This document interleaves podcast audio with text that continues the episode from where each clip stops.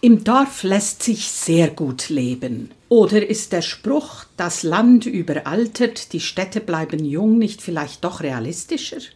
Sie hören schon mal dran gedacht, ein Podcast des evangelischen Dekanats Biedenkopf-Gladenbach zu Themen der gesellschaftlichen Verantwortung. Ich bin Pfarrerin Katharina Stähler und heute geht es um die sogenannte Landflucht bei uns und die Frage, was wir dagegen tun können.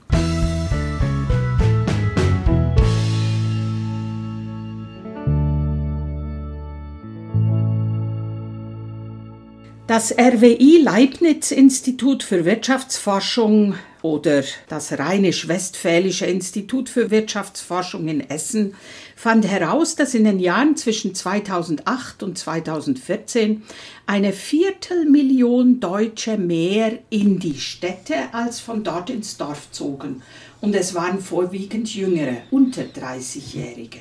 Das hängt natürlich mit daran, dass die Universitäten in den Städten liegen und die jungen Menschen nach ihrem Studienabschluss nicht mehr zurück ins Dorf kommen. Und das wiederum hat viele unterschiedliche Gründe. Es muss gut bezahlte Arbeit in ländlichen Gebieten geben, genügend attraktiven Wohnraum, eine gute Infrastruktur, sprich Ärzte, Schulen, Kitas, Freizeit und kulturelle Angebote und vieles mehr. Darüber spreche ich heute mit Arno Krausmann. Er ist in Niederdieten geboren und aufgewachsen.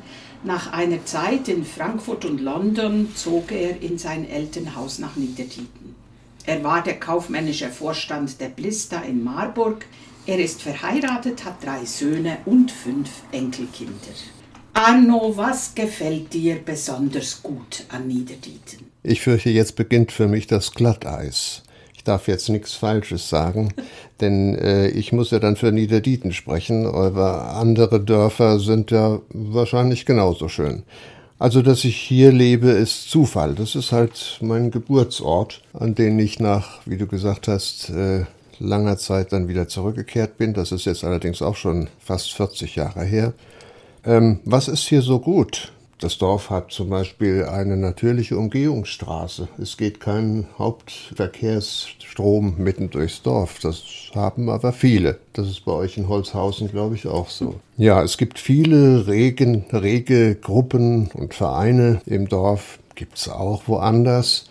Es gibt das Haus der Vereine mit dem inzwischen hoffe ich doch schon berühmten Café Q, das ich mitgegründet habe. Das gibt es nicht überall, aber es gibt viele Dörfer, die ebenfalls Heimatvereine oder Verschönerungsvereine oder Kulturvereine haben. Also auch das nimmt ein bisschen zu.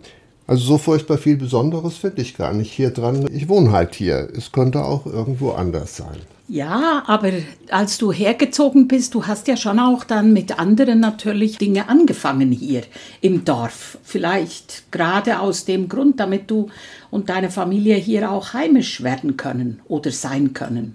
Was war das denn? Was hast du denn so gemacht? Es soll einem gefallen. Also einfach nur wohin ziehen, wo ich dann ein bisschen Grün ums Haus habe. Das könnte ich, wie gesagt, überall haben. Aber der Zufall wollte es, dass hier gerade so um die Jahrtausendwende die 700-Jahr-Feier passierte. Und da hat das Dorf für meine Begriffe eine sehr positive Entwicklung genommen. Es hat sich gezeigt, dass man eine Menge Dinge aufstellen kann, wenn man sich halt zusammenschlägt, wenn man sich zusammensetzt und die Dinge diskutiert und gemeinsam arbeitet. Und daraus entstand dann der Wunsch, dass dieser Geist nicht einfach verloren gehen soll, dass man den irgendwie am Leben erhalten soll. Daraus wiederum kam die Idee, einen Kulturverein zu gründen. Das ist in 2002 geschehen. Ich war der Vorsitzende 17 Jahre lang. Letztes mhm. Jahr habe ich den Platz abgegeben. Das hing auch mit der Dorferneuerung zusammen, dass dann hier Gestaltungsmöglichkeiten war. Da haben wir uns sehr stark eingebracht. Ein Gehöft, das leer stand, konnte von der Gemeinde übernommen werden, mit sehr viel öffentlichen Mitteln vermutlich. Da drin ist das Haus der Vereine entstanden. Also die Haus der Vereine heißt Jugendclub ist da drin, der Kulturverein, bis jetzt auch noch die Feuerwehr der Obst- und Gartenbauverein und nicht zuletzt die evangelische Kirche.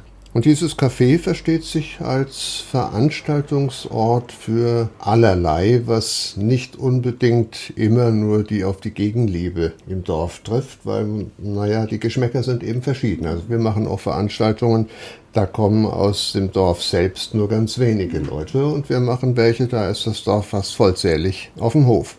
Ja, das soll eigentlich das Leben hier so ein bisschen bunter machen, ein bisschen Kultur hierher ziehen. Viele Leute, da sprachen wir ja schon mal drüber, mhm. gehen vielleicht vom Dorf weg, weil sie meinen, woanders ist jedenfalls Kultur und da will ich auch dran teilhaben. Also holen wir es ein bisschen zurück. Ein bisschen. Man kann da nicht über seinen Schatten springen. Es scheint aber zu funktionieren. Jetzt ist halt alles zu, Pandemie wie überall. Genau.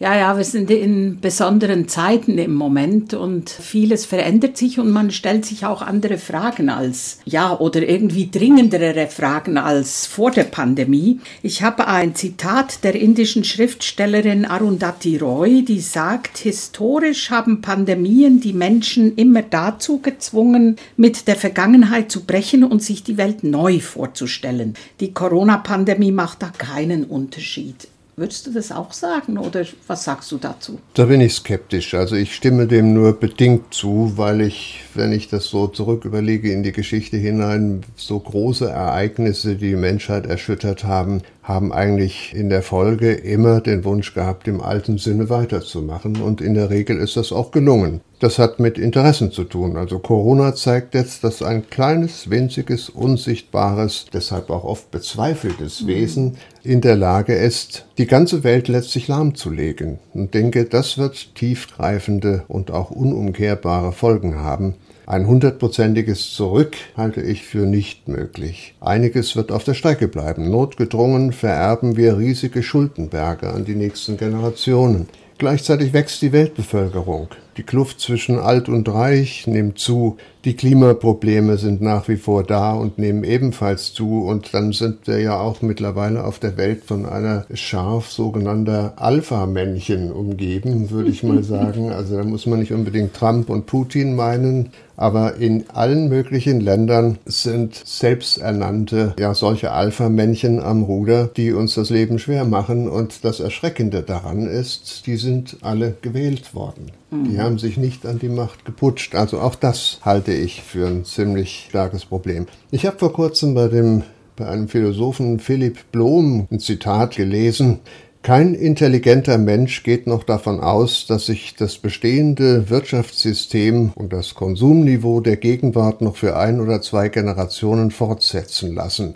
Das ist ein Gedanke, der 1900 oder 1950 noch selbstverständlich gewesen wäre. Und das macht deutlich, wir befinden uns am Ende von etwas. Mhm. So ja. sein Fazit.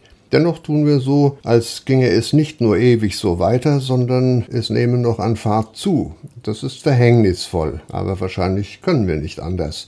Corona war auch vermutlich nicht das letzte Mal. Grenze zu, Mensch und Natur zurückgedrängt, macht euch die Erde untertan. Damit hat alles angefangen und wir haben das wahrscheinlich sehr gründlich befolgt. Mhm. Ja, aber also das, was ja deutlich wurde in diesen Corona-Zeiten, war ja schon auch irgendwie, zumindest zu Beginn, dass der Zusammenhalt plötzlich da war. Ne? Also etwas, äh, wo man vielleicht unter Umständen das Gefühl hatte, ja, wir haben gar nicht mehr so viel gemeinsam dass da plötzlich auch so eine Gemeinschaft sich entwickelt hat, wo man auch geguckt hat, wie geht's den Nachbarn, was ist mit den alten mhm. Menschen, wie kann man denen helfen, gell? Und da hatte ich jetzt schon auch den Eindruck, gerade auch bei uns auf den Dörfern, dass das auf einen Schlag sehr deutlich wurde, ne? dass eben ein Unterschied ist, ob man miteinander lebt und einander kennt, so wie wir das eben tun in den Dörfern, oder vielleicht eben einander nicht kennt. Ne? Hast nicht auch den Eindruck, dass das vielleicht auch etwas ist, was jüngere Menschen auch attraktiv finden könnten.